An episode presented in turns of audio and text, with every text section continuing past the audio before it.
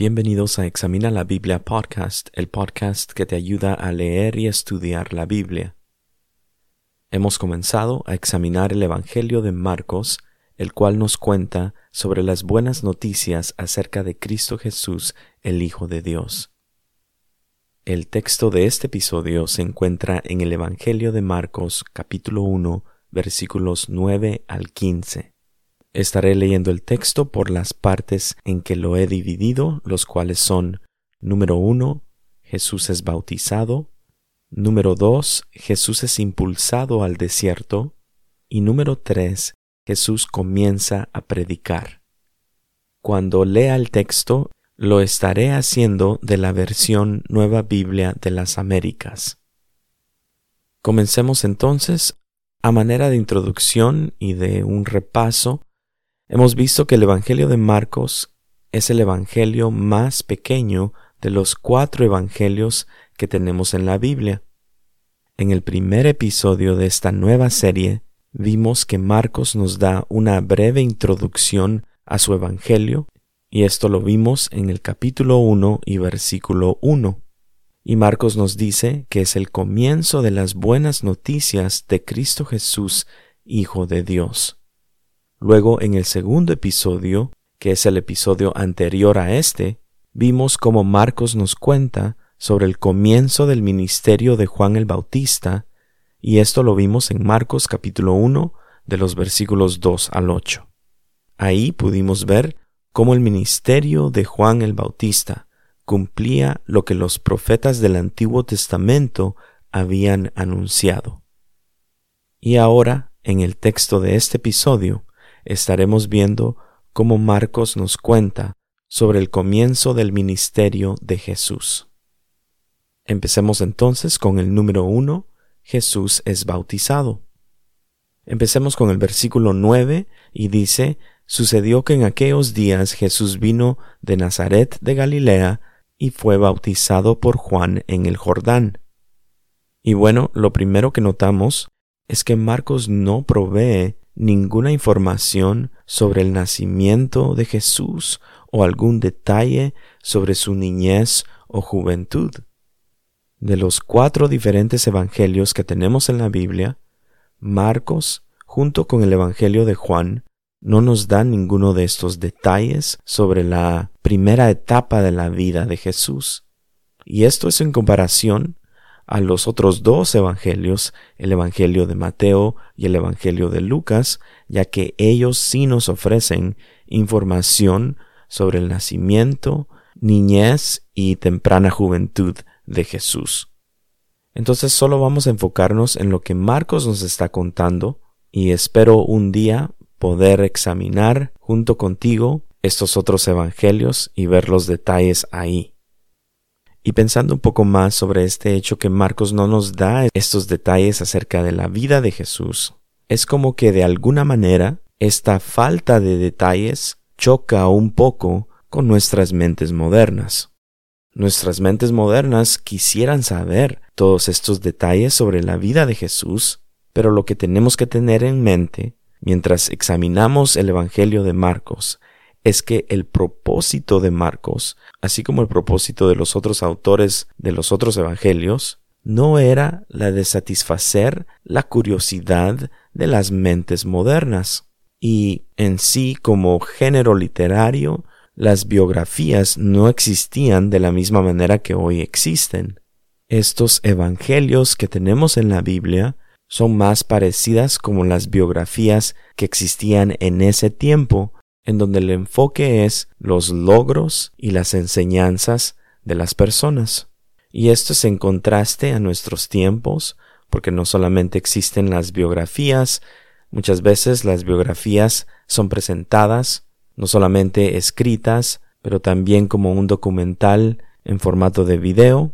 Y no solamente esto, también hoy en día, por medio de las redes sociales, podemos conocer muchos detalles sobre las vidas personales de personas famosas. Pero no fue así en estos tiempos donde se escribió el Evangelio de Marcos. También acerca de esta carencia de detalles, los comentaristas bíblicos en el Evangelio de Marcos han notado que el Evangelio de Marcos tiene un enfoque de mostrarnos a Jesús como un siervo, como un servidor, y típicamente entonces no se proveen mayor detalles sobre las vidas de tales personas, específicamente en esos tiempos. Ya mencioné entonces un poco sobre lo que Marcos no nos cuenta, pero ahora hablemos un poco sobre lo que Marcos sí nos cuenta. Y lo primero que notamos es de que Jesús hace un viaje. Y Marcos nos cuenta que Jesús hace el viaje de una aldea llamada Nazaret. Sabemos que Jesús había nacido al sur de Israel, en otro pueblo pequeño llamado Belén, pero después de nacer, sus padres se movieron de regreso a la ciudad donde ellos vivían, que era Nazaret. Y esta ciudad Nazaret estaba dentro de una región que se llamaba Galilea, y esto queda al norte de Israel. Entonces Jesús hace el viaje de Nazaret al río Jordán, en donde Juan el Bautista estaba bautizando. Y como Marcos decide contarnos mucho sobre la ubicación de Jesús, cabe notar entonces que la distancia entre estos dos lugares es de unas 86 millas o 138 kilómetros.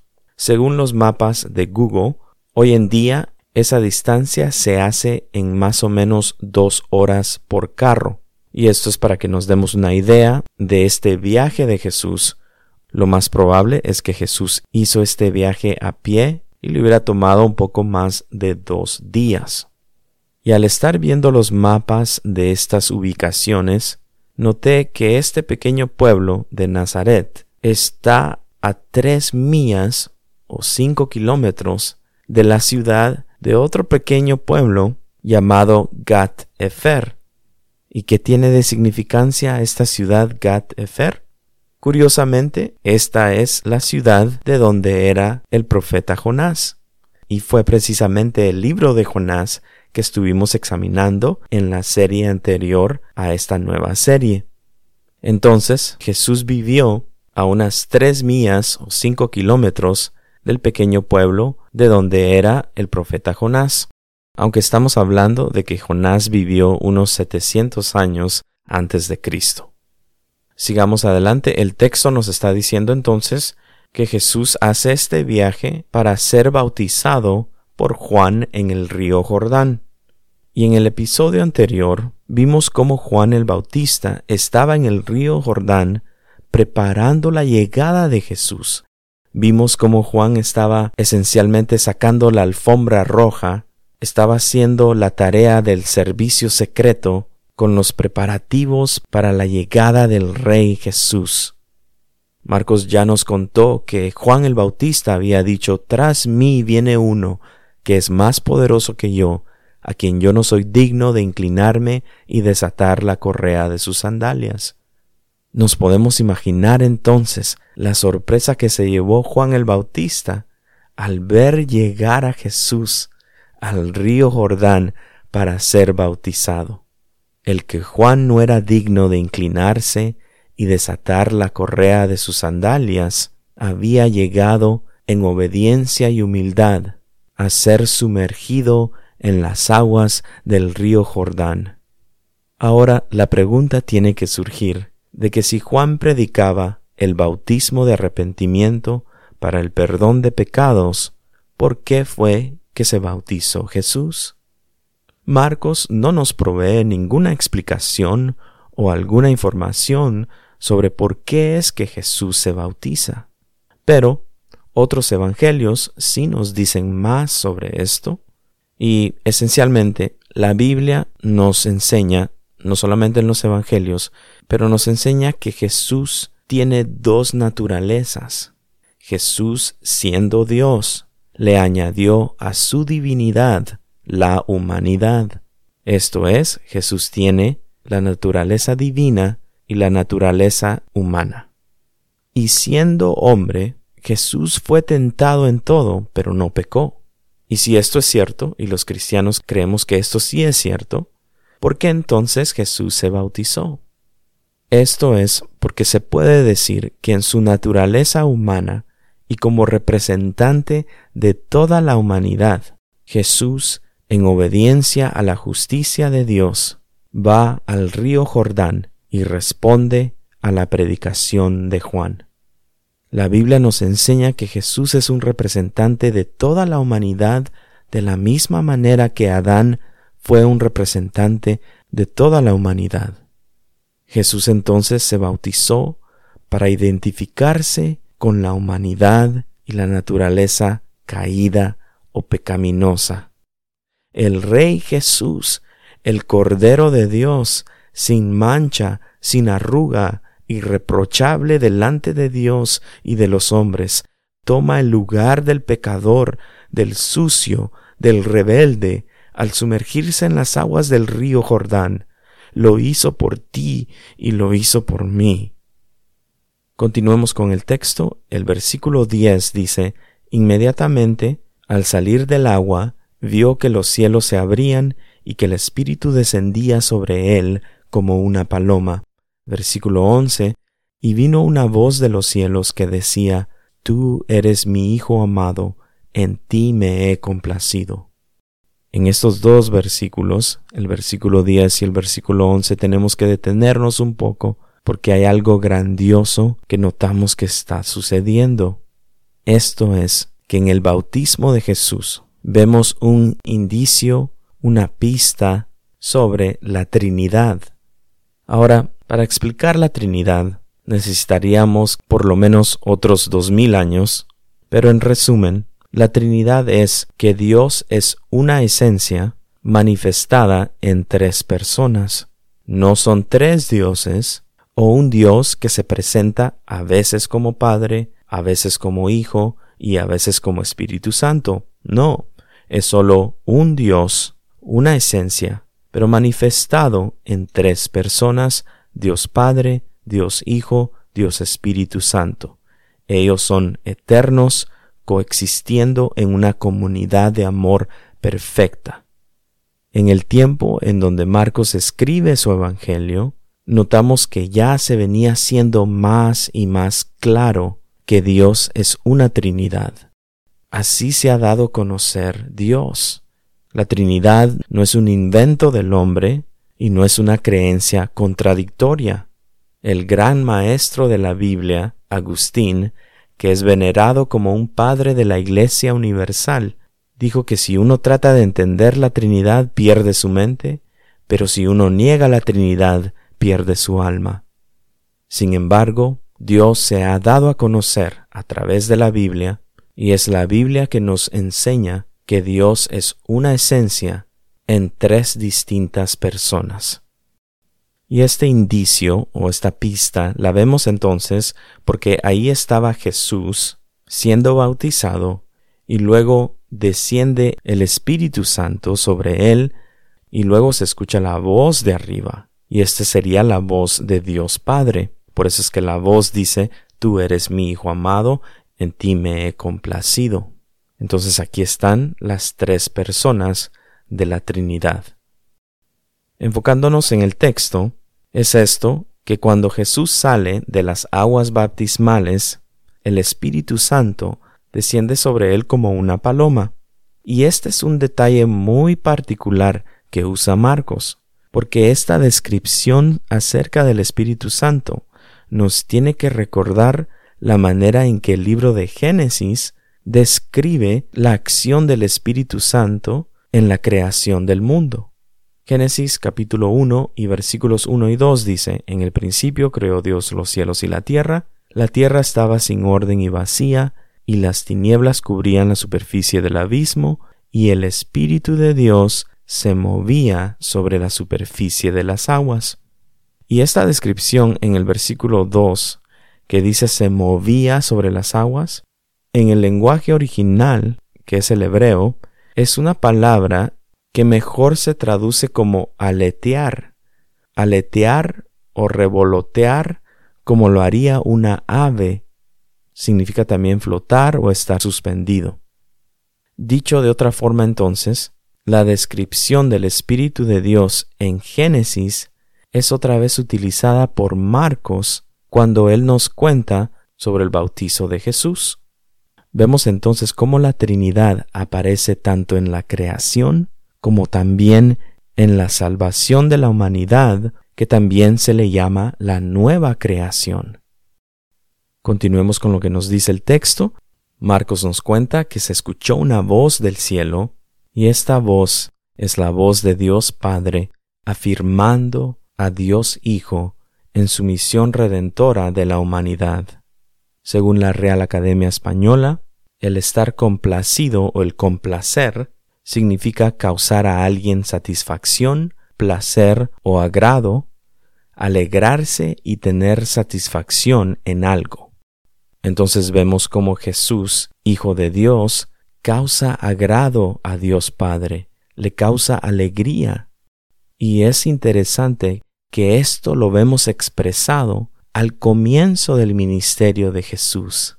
Jesús aquí todavía no había hecho ningún milagro. Jesús aquí todavía no había hecho algo de mayor significancia. Sin embargo, vemos que Dios Padre ya estaba complacido de él.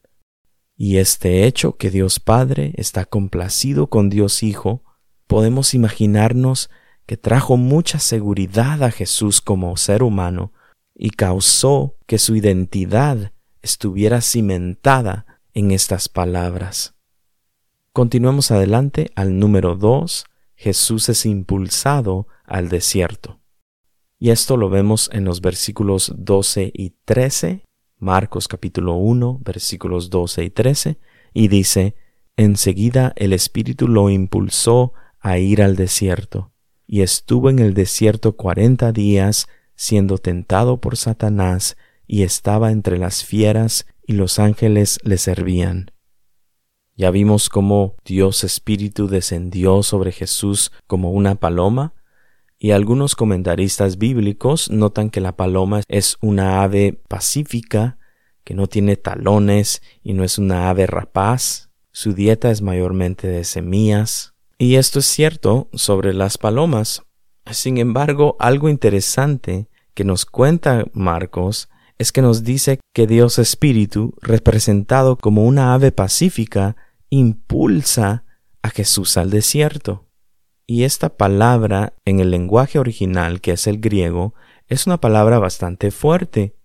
Esa misma palabra que se traduce al español como impulsar o impulsó, es la misma palabra que Marcos continúa usando en Marcos también en el capítulo 1, pero después en el versículo 34 dice, y sanó a muchos que estaban enfermos de diversas enfermedades y expulsó muchos demonios.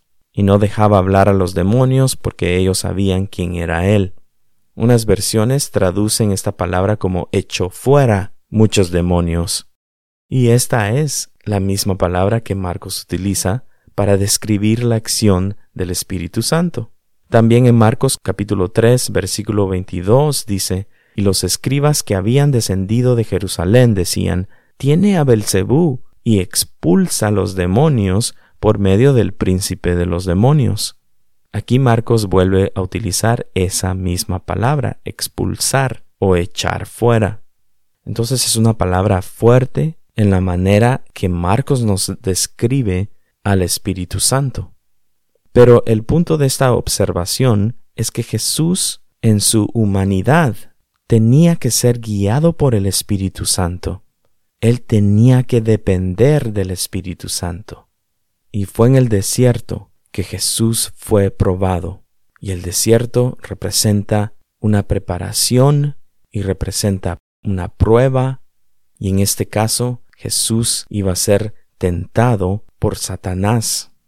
Y este hecho también nos tiene que recordar al libro de Génesis porque en el capítulo 3 se nos cuenta cómo el hombre fue tentado por Satanás también, con la única diferencia que mientras que Adán pecó, efectivamente no pasando la prueba, Jesús, como representante de la nueva creación, el nuevo Adán o el postrer Adán, sí pasa la prueba, y lo hace en el poder del Espíritu Santo.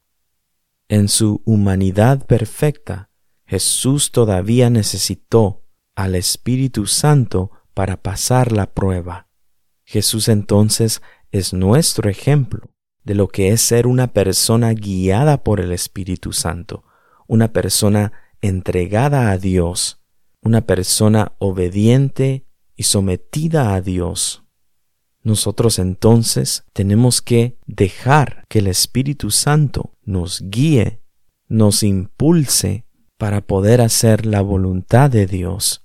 Y aunque también seamos tentados, poder también, de la misma manera que Jesús lo hizo, pasar la prueba.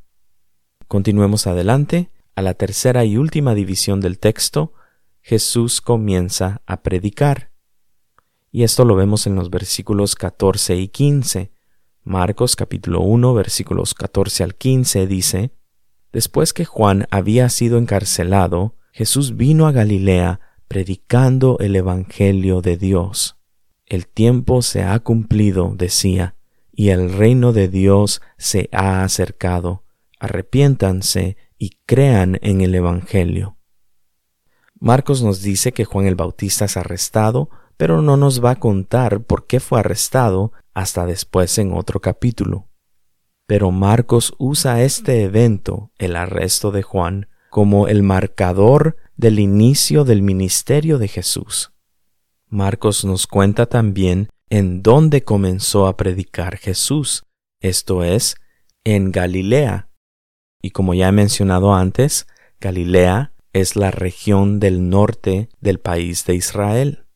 Vemos entonces que Jesús comienza a predicar. ¿Y qué es lo que Jesús predica? Jesús predica el Evangelio y el Evangelio de Dios. ¿Y qué nos dice Jesús acerca de este reino de Dios? Jesús nos dice que el reino de Dios se ha acercado.